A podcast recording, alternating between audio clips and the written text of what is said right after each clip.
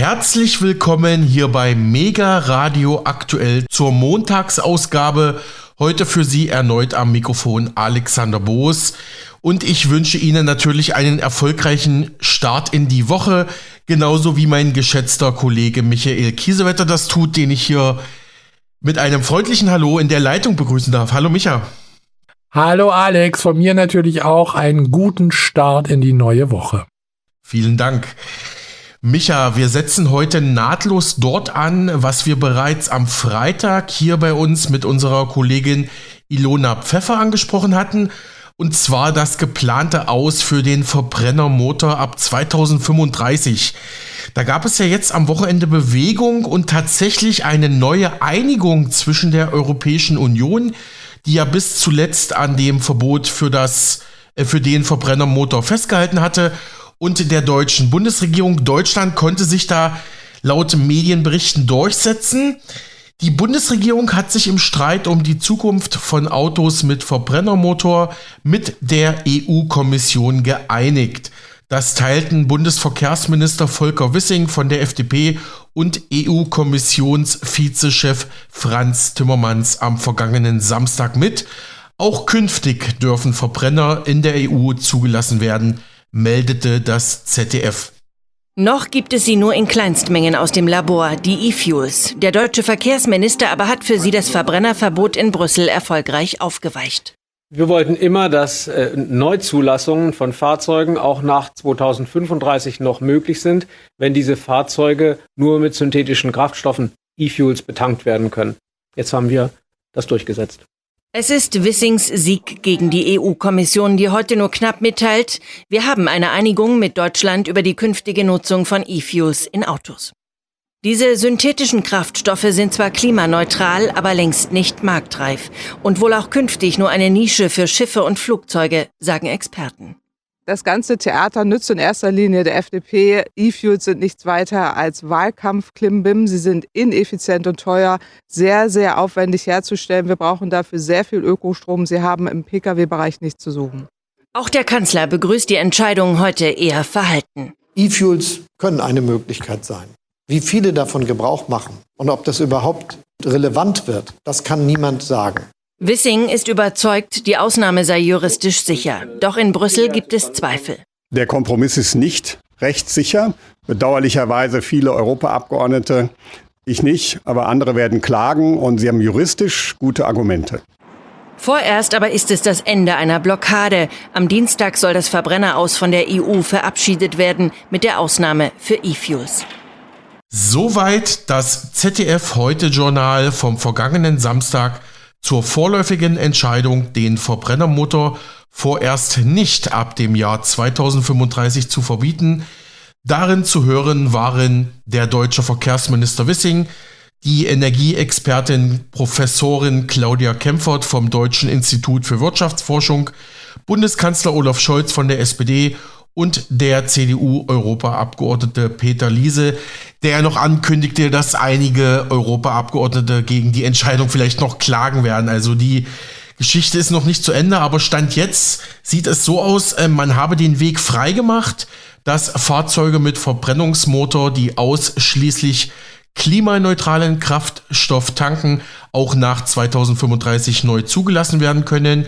So der ZDF-Bericht weiter. Laut Wissing wurden konkrete Verfahrensschritte und auch ein konkreter Zeitplan mit der EU verbindlich fixiert. Wir wollen, dass der Prozess bis Herbst 2024 abgeschlossen ist, sagte der deutsche Verkehrsminister. Ja, zur Vorgeschichte. Das Aus für neue Autos mit Verbrennungsmotor ab 2035 galt in der EU eigentlich in den letzten Tagen schon als vereinbart. Fahrzeuge mit Diesel- und Benzinmotor hätten dann nicht mehr neu zugelassen werden dürfen. Für Deutschland hatte interessanterweise die grüne Bundesumweltministerin Steffi Lemke dieses EU-Verbot mit federführend ausgehandelt und sich damit natürlich gegen ihren äh, Koalitionspartner FDP und Herrn Wissing gestellt.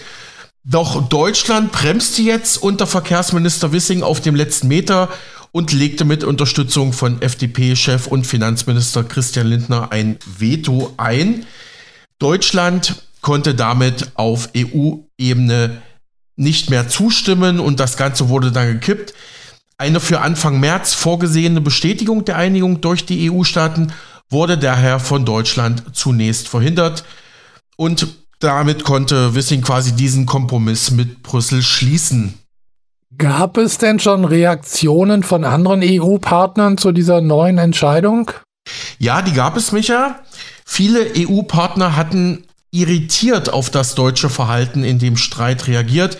Bereits am vergangenen Donnerstag sprach etwa der lettische Ministerpräsident Christianis Karins am Rande des letzten EU-Gipfels in Brüssel, wir hatten darüber berichtet, vor laufenden Kameras von einem sehr, sehr schwierigen Zeichen für die Zukunft.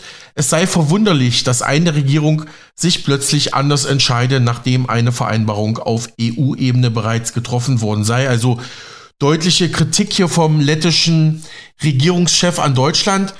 Der Ministerpräsident Lettlands warnte weiter, die gesamte Architektur der Entscheidungsfindung würde auseinanderfallen, wenn wir das alle so tun würden.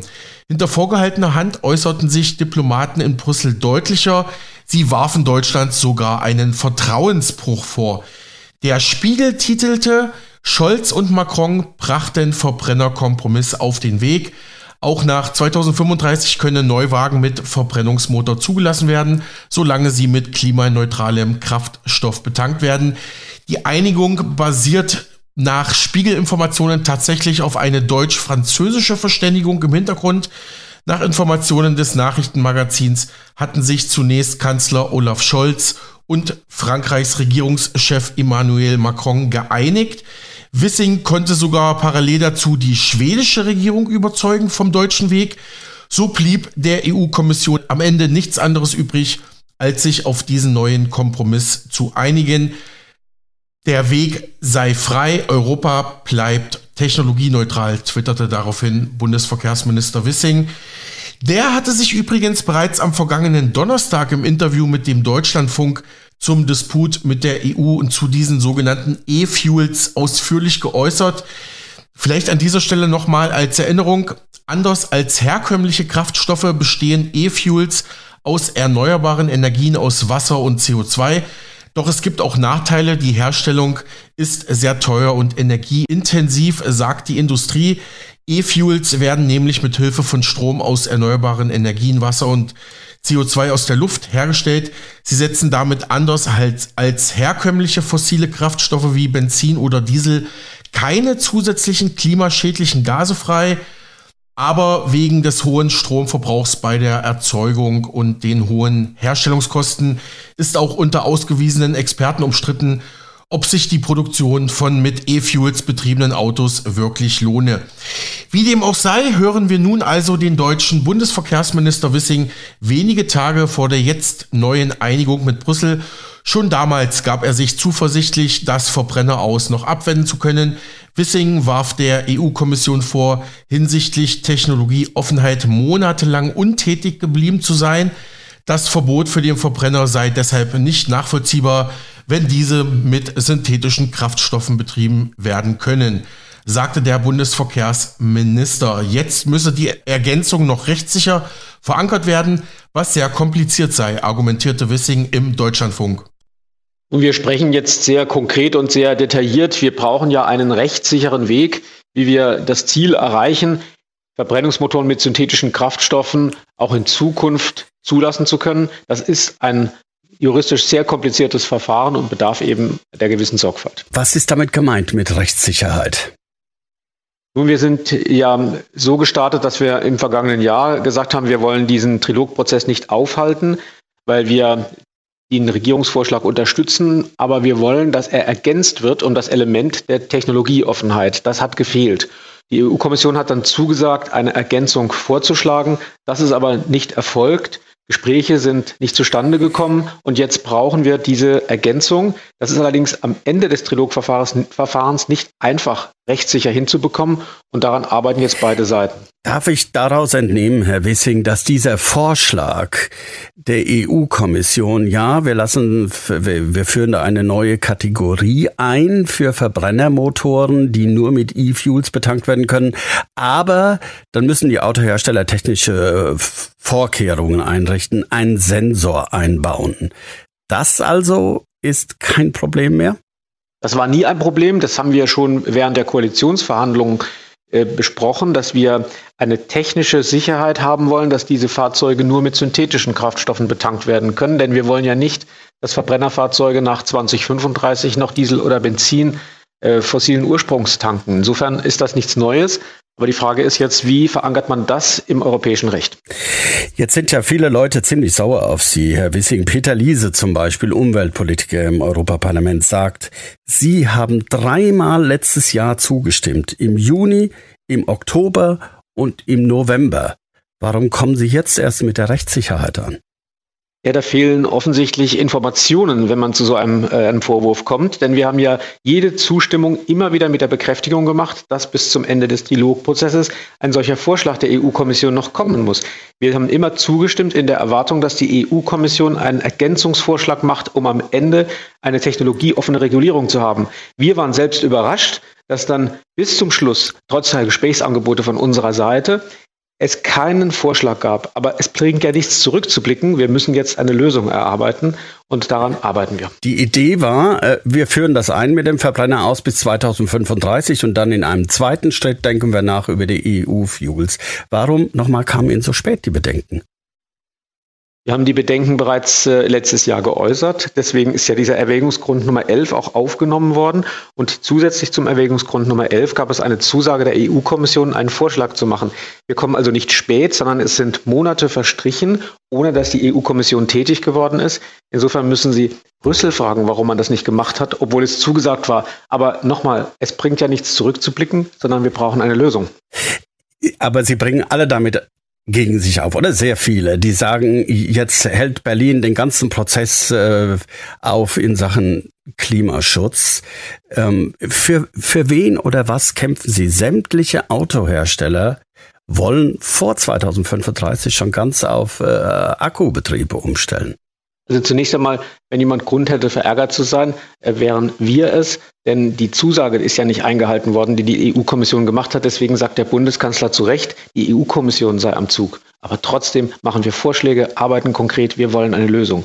Und wenn Sie fragen, für wen äh, will ich das? Ich möchte das für die Bürgerinnen und Bürger, weil es einen Mehrwert für eine Gesellschaft bringt, wenn sie mehrere Technologien zur klimaneutralen Mobilität hat. Was passiert denn, wenn die Elektromobilität preislich unattraktiv wird oder wenn sie nicht für alle Anwendungen passt, dann stehen wir mit leeren Händen da, weil wir unnötig Technologien verboten haben. Das möchte ich nicht im Interesse der Bürgerinnen und Bürger unseres Landes. Aber wenn die Autohersteller nicht wollen? Für mich ist nicht der Maßstab, was die Autohersteller wollen, sondern für mich ist es Aufgabe, dafür zu sorgen, dass unsere Bürgerinnen und Bürger mobil bleiben und die Logistikketten stabil bleiben, Gütertransporte funktionieren. Darum kämpfe ich. Und schauen Sie, wir beherrschen den Verbrennungsmotor besser als alle anderen Länder der Welt. Warum sollten wir ihn denn in unserem Land verbieten, wenn man ihn mit synthetischen Kraftstoffen klimaneutral nutzen kann? Herr Wissing, hat dazu, dass Sie diesen Punkt so betonen, auch beigetragen, dass die FDP in Serie Landtagswahlen verliert und die 5%-Hürde nicht schafft. Schlagen da bei Ihnen die Alarmglocken und die FDP sagt so, jetzt heben wir mal, ziehen wir mal den Hebel in die andere Richtung. Dass dieses äh, kein Argument für uns ist, das kann man ganz einfach beweisen, indem wir diesen Punkt Verbrennungsmotoren nach 2035 mit synthetischen Kraftstoffen zu betreiben, ja bereits 2021 in den Koalitionsvertrag verhandelt haben. Insofern ist das, was danach äh, passiert ist, nicht ausschlaggebend dafür, dass wir diese Überzeugung haben.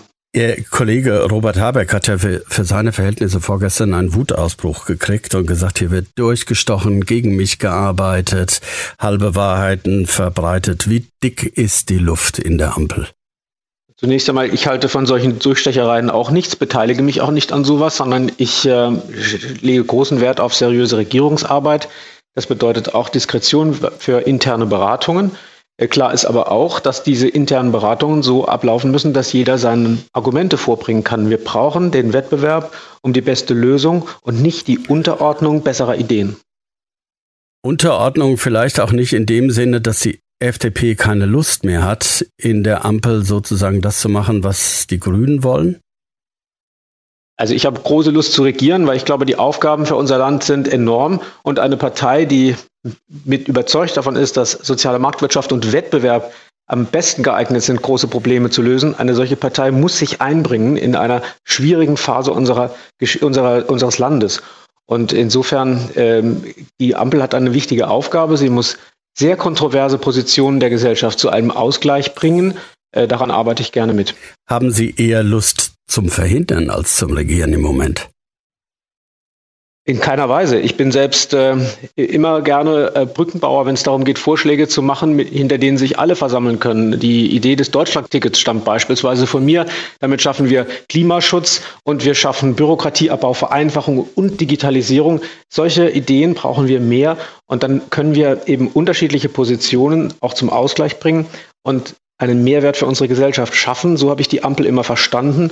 So habe ich auch in Rheinland-Pfalz in der Ampel äh, mich eingebracht. Und in diesem Sinne bin ich zuversichtlich, dass wir auch im Koalitionsausschuss weiterkommen. Mancher mag ja verstehen, was, was, was Sie sagen, äh, dass die FDP auch an, ich sag mal, an ihre Klientel denken will oder an ihre Programmatik. Aber in Brüssel sind alle auf den Bäumen und sagen, Deutschland ist unzuverlässig geworden. Ist das der Preis wert?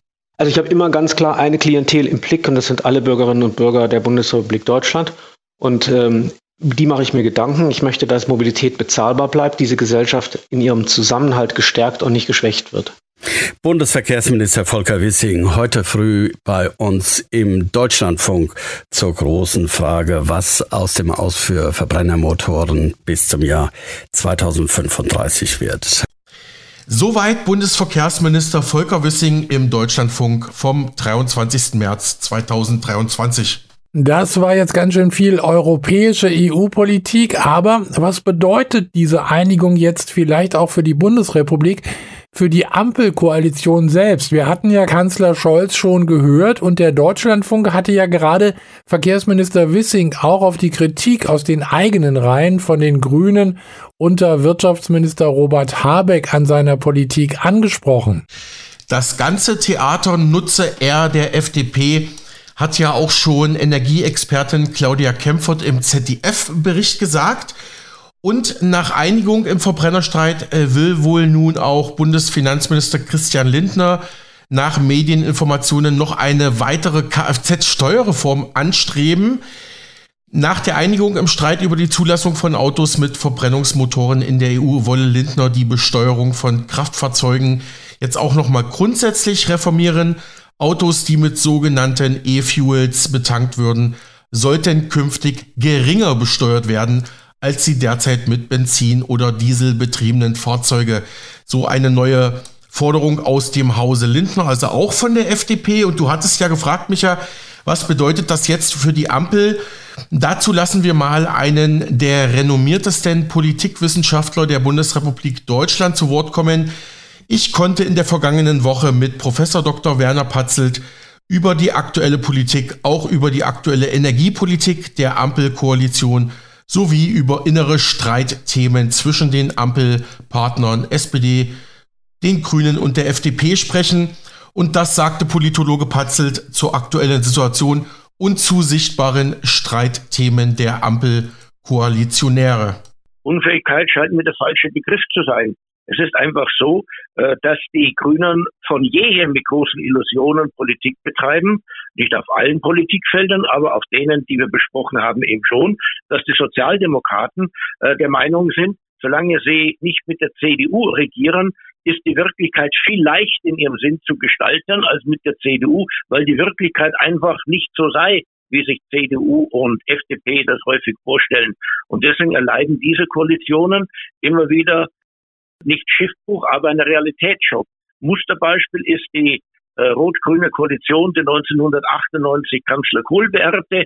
Erst wurden sämtliche Reformen, die Kohl der SPD-Mehrheit im Bundesrat abgetrotzt hatte, rückgängig gemacht. Und anschließend erkannte man, wie die Welt wirklich ist, machte die Agenda 2010 mit großem Schaden für die SPD, aber zum großen Nutzen für unser Land. Infolgedessen fragt man sich als Beobachter ab und zur Haare raufen, warum bitteschön können Grüne und Sozialdemokraten nicht rechtzeitig erkennen, was an Politik wirklich möglich und sinnvoll ist und es dann mit ihrer Handschrift, die ja keine schlechte ist, dann auch tun. Diese Koalition muss sich einfach zusammenraufen. Sie wollte eine Koalition mit Partnern auf Augenhöhe sein. Äh, faktisch ist die Linke wesentlich stärker als die ordnungspolitische liberale Komponente. dieser Koalition, äh, die nun freilich das Finanzministerium besetzt hat und folglich eine Veto-Möglichkeit bei sämtlichen Ausgabenwünschen von Sozialdemokraten und Grünen hat. Hier ist sozusagen der Streit in die Koalition eingebaut und verlangt dann dem Bundeskanzler immer wieder äh, nicht Machtworte, aber eben doch ein entschiedeneres Durchsetzen der von ihm für richtig gehaltenen politischen Linie ab, als das am Anfang erhofft wurde. Vor allem aber ist die politische Welt eben sehr anders geworden, als sie war zu der Zeit, als der Koalitionsvertrag abgeschlossen wurde. Damals hatte man noch die Illusion, Krieg werde es in Europa nie wieder geben. Man könne die Verteidigungsministerin Lamprecht dafür hernehmen, dass man auch die Restbestände der Bundeswehr äh, noch sozusagen abfragt.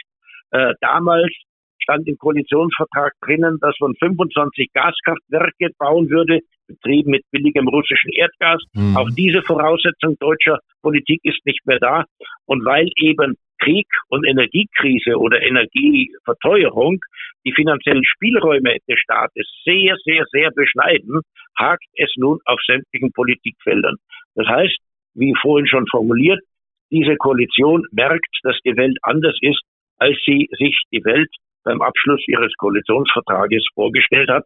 Und folglich ist sie dauernd mit dem Beseitigen oder Ausputzen oder Ausgleichen von höchst eigenen Politikfehlern beschäftigt. Hm. Erlauben Sie mir noch zwei kurze Nachfragen dazu. Die Lage hat sich natürlich deutlich geändert jetzt durch den Krieg, auch durch die zerstörten Nord Stream Pipelines in der Ostsee. Man hat ja, wie, wie Sie gesagt haben, wie Sie richtig gesagt haben, zum Zeitpunkt des Abschlusses des Ampelkoalitionsvertrages hatte man ja noch die Situation, okay, die deutsche Industrie kann sich auf billige russische Rohstoffe verlassen. Das Ganze ist ja jetzt komplett gekippt. Hat die Ampel da Ihrer Meinung nach keine adäquaten Strategien und Lösungsansätze, was die Garantie der deutschen Energiepolitik angeht? Nein, das hat sie nicht. Sie verlässt sich darauf, dass wenn man sehr, sehr viele Windräder aufstellt, auch bei Windflaute irgendwie Energie produziert wird. Äh, sie glaubt allen Ernstes, äh, dass die Umweltbegleitschäden, die durch eine Vermehrung unserer Windkraftwerke oder Solaranlagen ja auch angerichtet werden in Gestalt von Flächenverbrauch, Vogelschlag und so weiter, äh, dass das irgendwie dann unbeachtlich und seitens der Bevölkerung mit Achselzucken hingenommen würde. Der Ausbau von Stromleitungen vom Norden nach dem Süden kommt nicht voran, der freilich notwendig wäre, um den mit großer Verlässlichkeit produzierten Windstrom aus Ost- und Nordsee in den industriell strom- und energieabhängigen Süden äh, zu gewährleisten.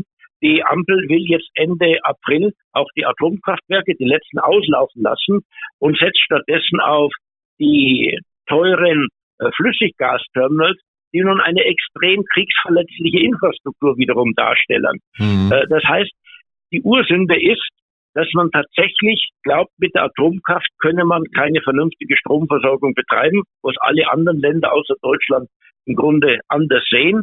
Äh, die Folgeprobleme sind, dass man dann auch sämtliche fossile Energien loswerden will, äh, weil äh, von diesem deutschen Wesen das Erdklima zu genesen hat, äh, was freilich aufgrund der Unbedeutendheit Deutschlands äh, im Weltmaßstab auch vollständig illusionär ist. Und alles, was man dann an Aushilfen macht, ist extrem teuer und führt dazu, dass energieintensive Industrien aus Deutschland abwandern. Die Folge wird ein vermindertes Steueraufkommen sein, weil man zugleich den Sozialstaat der inneren Befriedung willen nicht verkleinern will, äh, wird man in anderen öffentlichen Bereichen sparen müssen und folglich verstärkt die Ursünde einer falschen Energiepolitik alle Schwierigkeiten auf sämtlichen anderen Politikfeldern. Soweit Professor Dr. Werner Patzelt im Interview mit Mega Radio Aktuell. Er ist Parteienforscher und emeritierter Politologe der TU Dresden. Und Sie, liebe Hörerinnen und Hörer, können das gesamte Interview auf unserem Spotify-Kanal Mega Radio Aktuell, das neue Inforadio nachhören. Dort zu finden unter dem Titel Interview mit renommiertem Politologen Professor Dr. Werner Patzelt, Bundeswehr Sondervermögen Lamprechts Skandal, die Ampelkoalition unter Kanzler Scholz und Berlins neuer Senat. Hören Sie doch mal rein. Michael, damit würde ich jetzt erstmal abschließen, dieses Thema mit dem Verbrennermotor aus, das jetzt abgewendet werden konnte. Du hast das nächste Thema für uns beobachtet. Ja, und da bleiben wir gleich mal in Deutschland und bei der deutschen Gesundheitspolitik. So wie es derzeit aussieht, wird die von SPD-Bundesgesundheitsminister Karl Lauterbach angepeilte Krankenhausreform wohl in der geplanten Form nicht kommen. Der ursprüngliche Plan von Bundesgesundheitsminister Lauterbach wird nun überarbeitet. Wir haben in den Gladbacher Kliniken nachgefragt, was das bedeutet. So berichtete in Nordrhein-Westfalen der Kölner Stadtanzeiger dazu. Und der SWR berichtete für Baden-Württemberg im gleichen Zeitraum, also am vergangenen Freitag.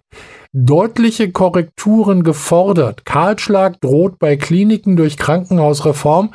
Landkreise in Baden-Württemberg warnen.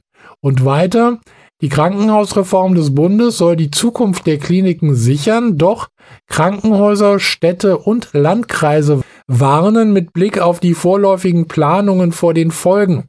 In der Diskussion über eine große Krankenhausreform fordern die baden-württembergischen Landkreise erhebliche Nachbesserungen bei den bislang vorliegenden Empfehlungen des Bundes. Und genau das scheint sich tatsächlich anzubahnen.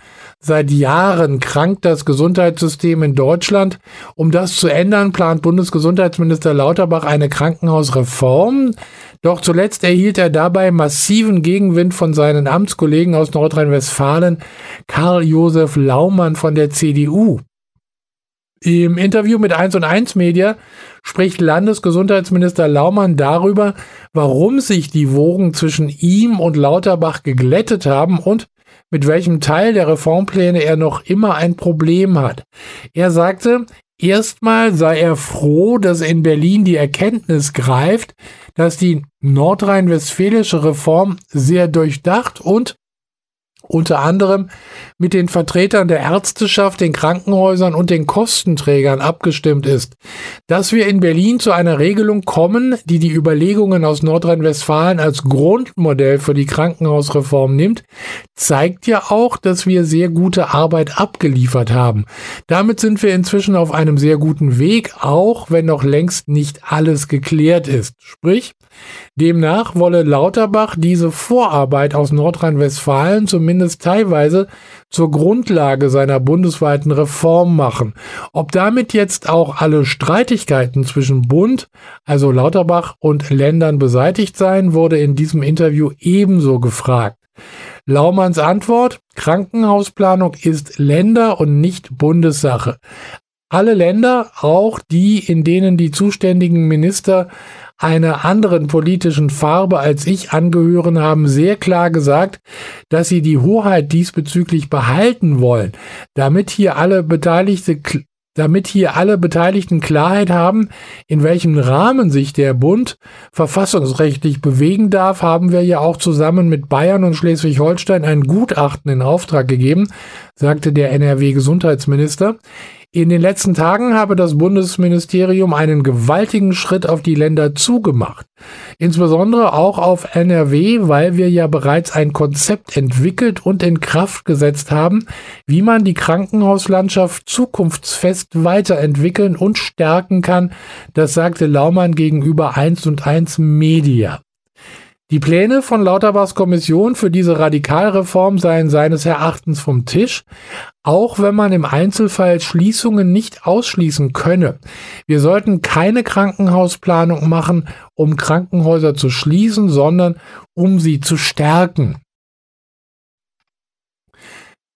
Um das an einem Beispiel zu verdeutlichen, nannte er noch einen geografischen Unterschied. Die Krankenhauslandschaft des Rheinlandes sei durch die Universitätskliniken in Aachen, Bonn, Köln, Düsseldorf und Essen völlig anders geprägt als im westfälischen Landesteil von Nordrhein-Westfalen. Dort gibt es bei sieben Millionen Einwohnern nur eine einzige Universitätsklinik, nämlich in Münster. Auch im westfälischen Landesteil gibt es universitäre Spitzenmedizin im Deutschen Herzzentrum in Bad Oeynhausen oder in den Lehrkliniken der medizinischen Fakultäten der Universitäten Bochum und Bielefeld. Aber die Schablone Level 3U passe hier nicht, kritisierte der Landesgesundheitsminister Laumann von Nordrhein-Westfalen. Level 3U, das ist so ein Fachbegriff aus der neuen Krankenhausreform. Das Beispiel würde zeigen, Die Krankenhauslandschaft ist zu unterschiedlich, als dass man das direkt von oben, von der Bundesebene einheitlich machen könne, so die Kritik besagter Länder an Bundesminister Lauterbach. Ja, vielen Dank, Micha, für diese Informationen. An dieser Stelle würde ich noch einmal auf die internationale Nachrichtenlage und in unser Nachbarland Frankreich blicken wollen. Auch am vergangenen Wochenende gab es wieder schwere gewalttätige Ausschreitungen und Proteste gegen die geplante französische Rentenreform. In Frankreich sind erneut in den letzten Tagen Hunderttausende Menschen gegen die Rentenreform auf die Straße gegangen. In mehreren französischen Städten kam es sogar zu schweren Ausschreitungen. Die Regierung in Paris sprach von einer Radikalisierung und bleibe bei ihren Plänen. Ein Staatsbesuch des britischen Königs Charles III. wurde wegen der Proteste abgesagt, berichteten Nachrichtenagenturen wie die DPA oder die Agence France Presse, also kurz die AFP, die französische Agentur. Mehr als 400 französische Polizisten wurden nach offiziellen Angaben während eines landesweiten Aktionstages Ende vergangene Woche verletzt. Insgesamt seien über 450 Demonstrierende festgenommen worden, sagte Frankreichs Innenminister Gérald Darmanin am vergangenen Freitag. Mehr als eine Million Menschen gingen nach Angaben des Innenministeriums gegen die Pläne der Regierung auf die Straße. Die Gewerkschaften in Frankreich sprachen sogar von 3,5 Millionen Teilnehmern. In Paris feuerte die Polizei Tränengas ab und setzte Schlagstöcke gegen die Menge ein. Die Gewalt brach an der Spitze einer mehrheitlich friedlich verlaufenden Demonstration aus. Randalierer schlugen in Paris Scheiben ein, zerstörten Straßenmöbel, setzten auch Müllberge in Brand, die aufgrund des Streiks äh, sowieso nicht abgeholt wurden. Über Nacht lieferten sich Gruppen von Demonstrierenden ein Katz-und-Maus-Spiel mit der Polizei. In Bordeaux wurde das Tor des Rathauses in Brand gesteckt. Auch in anderen Städten Frankreichs kam es zu Gewaltakten. Im westfranzösischen Lorient wurde das Polizeikommissariat Ziel ähm, der Wut der Demonstranten, vor allem von vermummten Jugendlichen, im nordfranzösischen Lille und in Toulouse. Im Südwesten des Landes ging die Polizei ebenfalls mit Wasserwerfern gegen Protestierende vor. Die Bürgermeisterin der Stadt Rennes in Westfrankreich sprach von Szenen des Chaos in der Stadt. Und auch der Europarat zeigte sich laut Zeit Online alarmiert angesichts der teils gewaltsamen Zusammenstöße während der Proteste gegen die Rentenreform in Frankreich. Der Europarat kritisierte vor allem den Einsatz von Gewalt durch die französische Polizei. Meinungs- und Versammlungsfreiheit müssten gegen alle Formen von Gewalt geschützt werden sagte die Menschenrechtskommissarin des Europarates Dunja Mijatovic. Doch hören wir mal jetzt einen Augenzeugen, der kürzlich in Paris war. Frankreich-Experte Frank Basner vom Deutsch-Französischen Institut in Ludwigsburg sagte Folgendes im Interview mit dem Deutschlandfunk zu den aktuellen Protesten der Franzosen. Eigentlich hätte der britische König Charles heute nach Frankreich reisen sollen. Der Besuch wurde aber kurzfristig verschoben wegen der heftigen Proteste gegen die französische Rentenreform, mit der unter anderem das Renteneintrittsalter um zwei Jahre erhöht werden soll. Auch diese Woche gab es in Frankreich wieder Streiks und Demos in mehreren Städten. Dabei kam es auch zu Gewalt und Festnahmen. Und ähm, Präsident Macron und der britische König beim Staatsbankett im Schloss von Versailles, während draußen auf der Straße wütende Menschen die Mülltonnen anzünden, dieses Bild wollte man dann vielleicht doch lieber vermeiden. Ein Ende der Proteste ist vorerst nicht in Sicht. Für Dienstag haben die französischen Gewerkschaften wieder landesweite Streiks und Demos angekündigt. Am Telefon ist jetzt der Direktor des Deutsch-Französischen Instituts in Ludwigsburg, Frank Basner. Guten Morgen. Guten Morgen, Frau Seidel. Sie waren diese Woche gerade selbst in Paris. Wie haben Sie die Stimmung dort wahrgenommen? Naja, es ist natürlich schon so, dass Sie in Paris äh, Müllberge sehen. Das ist richtig, aber auch nicht in jedem Stadtviertel. Also es kommt wirklich darauf an, wo man ist. Sie können sich in Paris bewegen und nichts davon mitbekommen. Und dann haben Sie natürlich die Orte, wo dann auch bewusst Randale gemacht wird, damit die Bilder eben auch um die Welt gehen und der Protest wahrgenommen wird. Es ist also ein sehr differenziertes Bild. Viele Franzosen wollen damit eigentlich auch gar nichts zu tun haben. Und trotzdem ist es richtig, es gibt einen riesen aufgestauten sozialen Hass auch gegen Macron. Und der entlädt sich jetzt eben gerade an dieser Rentenreform. Hm. Seit Anfang der Woche gilt diese Reform als beschlossene Sache, obwohl es keine Abstimmung im Parlament gab, dafür aber zwei Misstrauensanträge gegen die Regierung, die beide gescheitert sind. Und damit gilt die Reform jetzt eben als angenommen.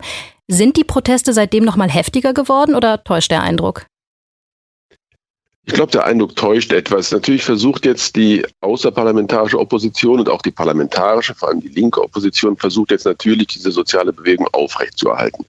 Das ist im französischen Verständnis von Politik auch durchaus legitim.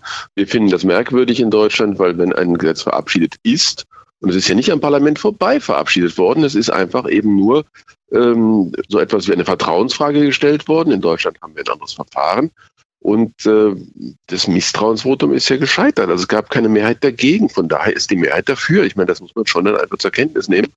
Ähm, also ich glaube nicht, dass es stärker geworden ist. Aber nochmal, natürlich versucht jetzt die Linke diese sich ja nicht nur gegen die Rentenreform, sondern gegen Macron überhaupt richtende soziale ja, Wut äh, auszunutzen, um daraus politisch Kapital zu schlagen. Hm, das heißt, es geht also bei diesen Protesten nicht nur um die Rentenreform, sondern eigentlich um sehr viel mehr. Ja, es geht ums große Ganze, wenn Sie so wollen. Nein, aber ich glaube, man muss verschiedene Dimensionen unterscheiden. Da ist die Sachfrage, das ist diese Rentenreform. Die ist äh, relativ einfach, äh, so wie in allen anderen europäischen Ländern auch zu erklären. Wenn Sie eine alternde Gesellschaft haben, dann müssen sie so ein Umverteilungssystem immer wieder mal anpassen. Das haben wir in Deutschland gemacht, das ist in Österreich so, in Schweden, das ist überall eigentlich so gemacht worden. Aber das ist nicht die einzige Dimension. Die zweite ist eben dass äh, Macron insgesamt in seiner Legitimität in Frage gestellt. Er ist ja äh, mit einer schwachen Mehrheit zum Präsidenten beim zweiten Mal gewählt worden, hat keine eigene Mehrheit im Parlament. Und da ist es relativ einfach, ihn grundsätzlich in Frage zu stellen als Autoritätsperson, vor allem in einem System, wo ja alles auf den Präsidenten schaut. Das ist einfach so. Und das ist natürlich auch ein Konstruktionsfehler dieser fünften Republik, wenn Sie so wollen. Ja, das schaut ja alles nur noch auf den Präsidenten. Dabei ist er nicht alleine verantwortlich. Es gibt ja noch ganz viele andere, zum Beispiel eine Regierungschefin. Und natürlich gibt es auch die Parlamentarier, natürlich auch die Regionalvertretungen. Also das ist ein bisschen ein Grundsatzproblem. Und die dritte Dimension vielleicht noch ganz kurz dazu. Hm. Es ist ja so, dass überhaupt in Frankreich seit vielen Jahrzehnten diese Kultur der Verhandlung, dass man also politische Interessenkonflikte durch Verhandlungen zu lösen versucht zumindest und dann meistens auch löst, das ist eben keine Tradition in Frankreich. Das heißt, dieses, wir gehen jetzt auf die Straße und machen Rabatz, das ist leider eine Tradition, die Sie bei ganz vielen Gelegenheiten in Frankreich gesehen haben. Ja, es gab in den letzten Jahren ja schon öfter ähnlich heftige Proteste. Also ich erinnere mich an die Demos gegen das Sicherheitsgesetz zum Beispiel und natürlich an die Gelbwestenbewegung. Sehen Sie da also Parallelen? Sind das womöglich auch dieselben Menschen, die da immer wieder auf die Straße gehen? Also es gibt immer bei diesen Bewegungen, auch bei den Gelbwesten haben wir es gesehen, Menschen, die direkt betroffen sind.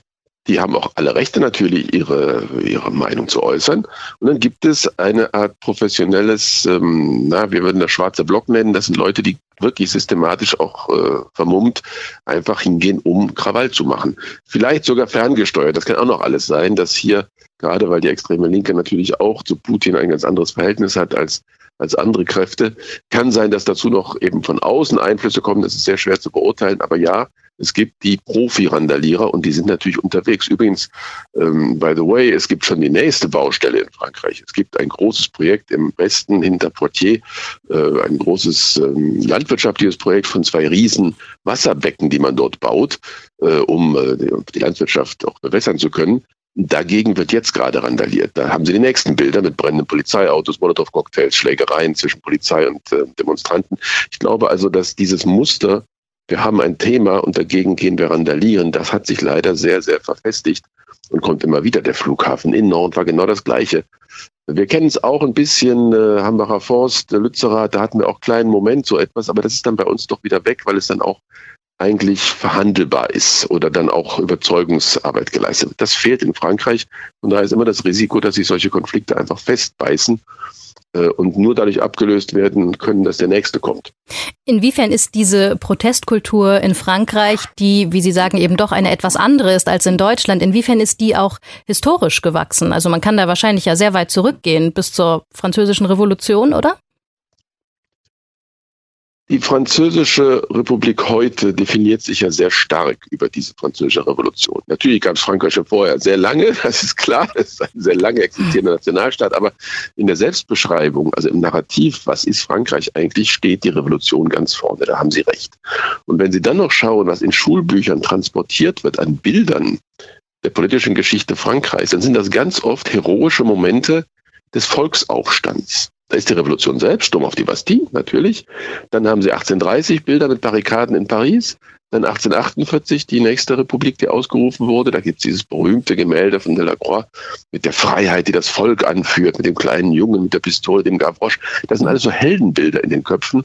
Die Kommune von Paris 1870, 71. Selbst 1968 die Barrikaden mit Daniel Cohn-Bendit auf den Barrikaden gegen die Polizei.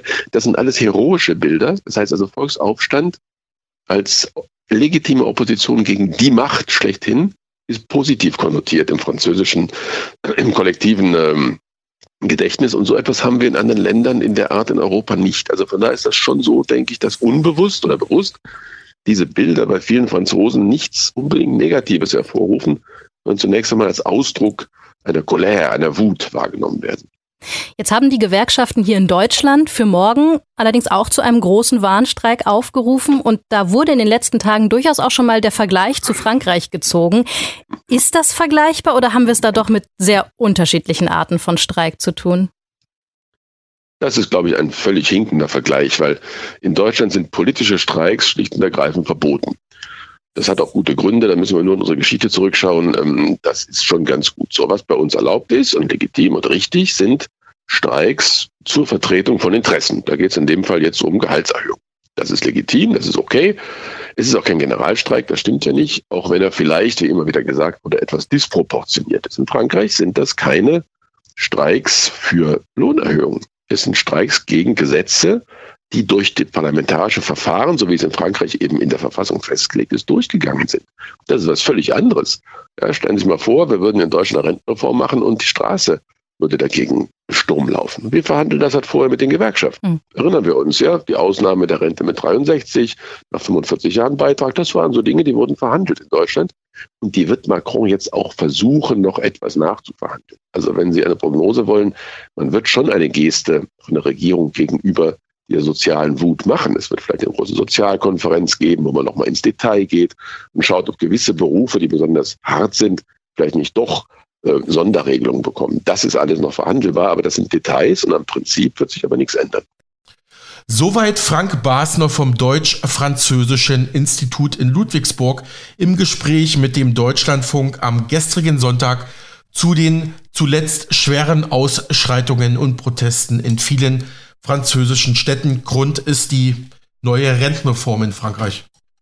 Alex, an dieser Stelle würde ich dann aber auch mal auf die aktuellen Streiks in Deutschland hinweisen, sozusagen auch als Service-Tipp für die Hörer.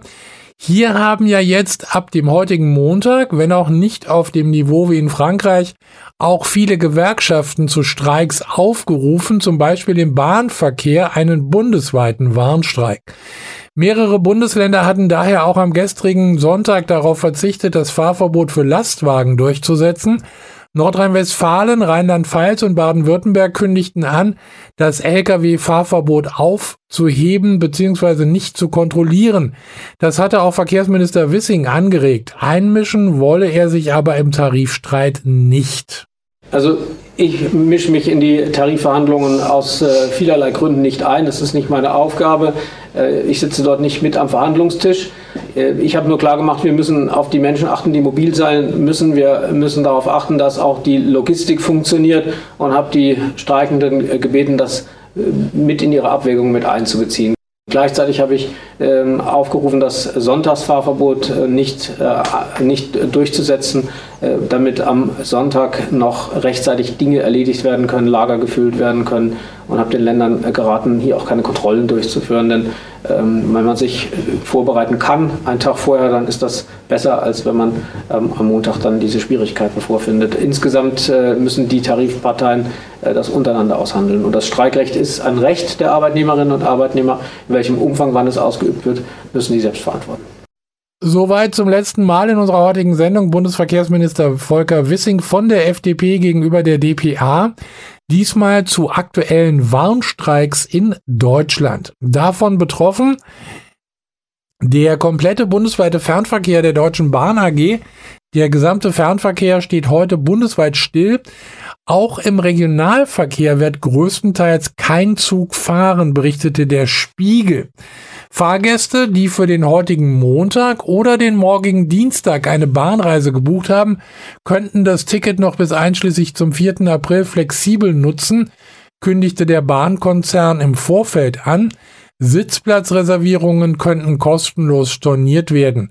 Die DB AG versprach, sobald wie möglich ausführlicher über die Warnstreik-Auswirkungen zu informieren. Die Auswirkungen waren einem Konzernsprecher zufolge bereits am Sonntagabend zu spüren. Grund seien überlappende Schichten. Für unsere Reisenden ist es sicherlich schon ein guter Tipp, an dem ja sehr nachgefragten an dem ja sehr nachfragestarken Sonntag früher zu fahren, nicht gerade den letzten Zug zu nehmen, sagte der Sprecher laut dem MDR. Auch zum Betriebsbeginn am Dienstagmorgen werde es noch Ausfälle geben. Die Deutsche Bahn sehe zudem keine Möglichkeit für einen Notfahrplan im Fernverkehr. Zu viele Berufsgruppen seien vom Streik betroffen, um Ersatzzüge bereitzustellen. Es sei besser, die Züge blieben an diesem Tag in den Depots, auch im Regional- und S-Bahn-Verkehr sei größtenteils mit Zugausfällen zu rechnen. Gerechnet wird auch in der Hauptstadtregion Berlin-Brandenburg mit massiven Einschränkungen, wie es bei der Deutschen Bahn hieß. Betroffen sollen auch die S-Bahnen und weitere Angebote der Berliner BVG sein. Also, auch wenn man in Berlin wohnt, heute und morgen vielleicht versuchen, auf die Öffis zu verzichten, wenn es denn geht. Hm, Micha, mal noch eine Verständnisfrage. Was ist denn nochmal der Hintergrund für diesen Streit? Was wollen die, was wollen die Gewerkschaften? Sicherlich mehr Geld, nehme ich an, ja.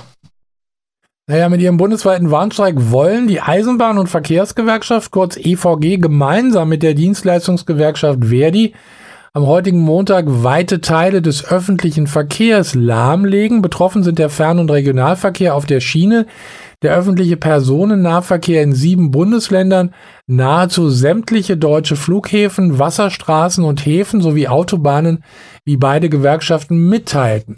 Die Gewerkschaften begründeten ihr Vorgehen mit mangelnden Fortschritten bei den jeweiligen Tarifrunden.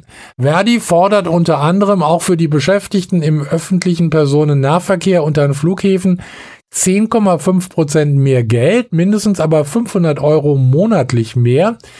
Die EVG verhandelt mit der Bahn und rund 50 weiteren Eisenbahnunternehmen und fordert mindestens 650 Euro mehr Lohn, mindestens aber 12 Prozent.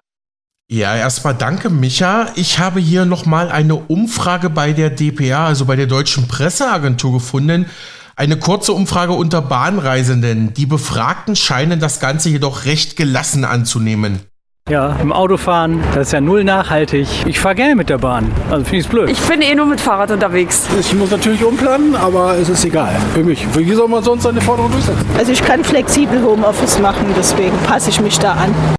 Soweit eine aktuelle Umfrage der DPA zum Warnstreik bei der Deutschen Bahn. Ja, recht schönen Dank, Micha, für diese Informationen und vielleicht nochmal die Frage, hattest du jetzt vor, heute oder morgen mit der Bahn zu verreisen oder geht dieser Kelch an dir vorbei? Also in diesem Falle äh, geht dieser Kelch an mir vorbei, aber aus der Familie, da musste jemand äh, sozusagen umbuchen, wollte am Montag fahren und muss jetzt schon am Sonntag, äh, also einen Tag eher den Zug nehmen, also einen Kurzurlaub sozusagen ein bisschen verkürzen, weil halt eben am Montag ja alles stillstehen soll.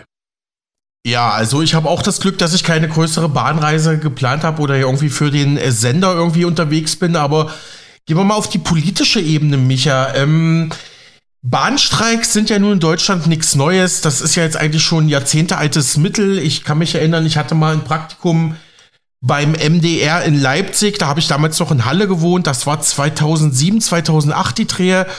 Und da, da hat es uns auch erwischt. Da waren auch drei oder vier Tage, wo wir dann auch nicht wirklich wussten, oder ich, ich wusste zumindest nicht, wie, wie komme ich dann von Halle nach Leipzig. Irgendwie sind doch immer noch ein paar Sonderersatzzüge gefahren, aber das nervt natürlich schon, vor allem wenn man jetzt aus beruflichen Gründen oder dienstlichen Gründen irgendwie unterwegs ist. Ähm, hast du Verständnis für solche Streiks oder sagst du, äh, das Ganze nervt dich eher? Also im Grunde genommen habe ich natürlich schon Verständnis für Streiks, denn Streik, äh, das Streikrecht ist ja wirklich ein äh, Grundrecht, auf das wir uns berufen äh, dürfen, sollen. Und äh, ja, mehr Geld ist sicher auch gut, denn es ist ja nun mal eben auch alles teurer geworden, darf man ja auch nicht vergessen. Ob jetzt nun gleich 500 Euro im Monat, äh, wie Verdi es fordert, äh, gerechtfertigt sind, also mindestens 500 Euro im Monat, das weiß ich nicht. Das müssen die dann selber entscheiden. Äh, ich weiß auch nicht, ob die äh, Unternehmen in wirklich in der Lage sind, dann halt eben auch so viel Geld äh, zu bezahlen. Also da müssen wir uns überraschen lassen. Äh, ich kenne das noch aus den, äh, ich glaube, es waren 70er Jahre oder 80er Jahre. Also da wurde ja auch häufiger gestreikt, vor allen Dingen auch länger, wenn dann mal der Müll ein paar Wochen nicht abgeholt wird und so. Äh, ja, aber gebracht hat es im Endeffekt, glaube ich, äh, auch nicht so viel. Also ich kann mich jetzt nicht mehr genau erinnern. Ja, da vielleicht noch zwei, drei Punkte von mir. Du hast gerade gesagt, wenn der Müll nicht abgeholt wird, das haben wir jetzt ja hier in Frankreich erlebt. Ich habe es gerade gesagt. Da wurden ja teilweise wirklich Müllsäcke, die durch den Streik nicht abgeholt wurden, dann von den äh, Demonstranten angezündet. Ne? Und ähm, ja. ja, also jetzt hast du gesagt, du weißt nicht, ob das was bringt. Also ich glaube schon, dass es doch die eine oder andere Lohnerhöhung im, im Zuge von Streiks gab. Und mir ist gerade noch eingefallen, ich habe ja einen sehr guten Freund, der ist jetzt seit einigen Monaten Festangestellter bei der Deutschen Bahn, macht aber eher so Handwerker, Elektro, ähm, Elektrikerdienstleistungen im, im Bahngebäude selber, aber der hatte mir schon Ende letzter Woche ähm, da quasi diese Warnstreikinformation der EVG zukommen lassen. Da würde ich jetzt vielleicht zum Abschluss nochmal draus zitieren. Dort heißt es Aufruf zum Warnstreik, gemeinsam geht mehr, Tarifrunde 2023. Wir rufen euch auf, die Arbeit niederzulegen gemeinsam. Wir haben es den Arbeitgebern bereits deutlich gesagt, wer nicht ernsthaft mit uns verhandelt, müsse damit rechnen, bestreikt zu werden. Keiner hat uns ein verhandlungsfähiges Angebot vorgelegt, stattdessen wurden oft unannehmbare Gegenforderungen aufgemacht, Darauf kann es nur eine Antwort geben, einen eindrucksvollen Warnstreik. Wir rufen euch auf am Montag, also heute, den 27.03.2023, die Arbeit niederzulegen, bundesweit in allen Betrieben, in denen wir derzeit verhandeln. Ja, das ist auf jeden Fall mal ein saftiger Aufruf zum Nicht-Arbeiten gehen, würde ich mal sagen, oder? Wie hast du das Ganze wahrgenommen, Micha? Das ist auf alle Fälle wahr. Und jetzt muss man auch noch mal, glaube ich, kurz überlegen, was das kostet. Also jetzt dieser Tag, wenn jetzt alle streiken, also wie viel Millionen da flöten gehen, das hätte man natürlich auch schon einsetzen können, um äh, einiges der Forderungen irgendwie durchzusetzen, beziehungsweise den Forderungen nachzukommen. Ja, so lass mal das mal stehen, Micha. Ich danke dir auf jeden Fall recht herzlich. Ähm, für deine Informationen und Einschätzungen, nicht nur, aber auch jetzt äh, zum Warnstreik der Deutschen Bahn. Ich wollte eigentlich noch mit dir heute über die Ankündigung des russischen Präsidenten Wladimir Putin sprechen. Er überlegt ja jetzt äh, tatsächlich taktische Atomwaffen bei seinem Verbündeten Belarus, also in Weißrussland, zu stationieren. Aber wenn ich auf die Uhr schaue, so meine ich, das müssen wir dann wohl auf morgen oder die nächsten Tage verschieben, Micha. Ich danke dir erstmal heute für deine Zeit und Recherchen, Einschätzungen und Kommentare. Besten Dank, Micha. Sehr gerne und äh, ja, nochmal einen guten Wochenstart und wir äh, sind in dieser Woche sicher nochmal häufiger zu hören. Dem schließe ich mich an. Also, jetzt haben wir es doppelt und dreifach gesagt, aber nochmal einen schönen Wochenstart, liebe Hörerinnen und Hörer. Und dann freuen wir uns auf weitere Gespräche mit Michael Kiesewetter im Laufe der Woche. Michael, jetzt aber tschüss, mach's, mach's gut den Feierabend, ne? Mit dir.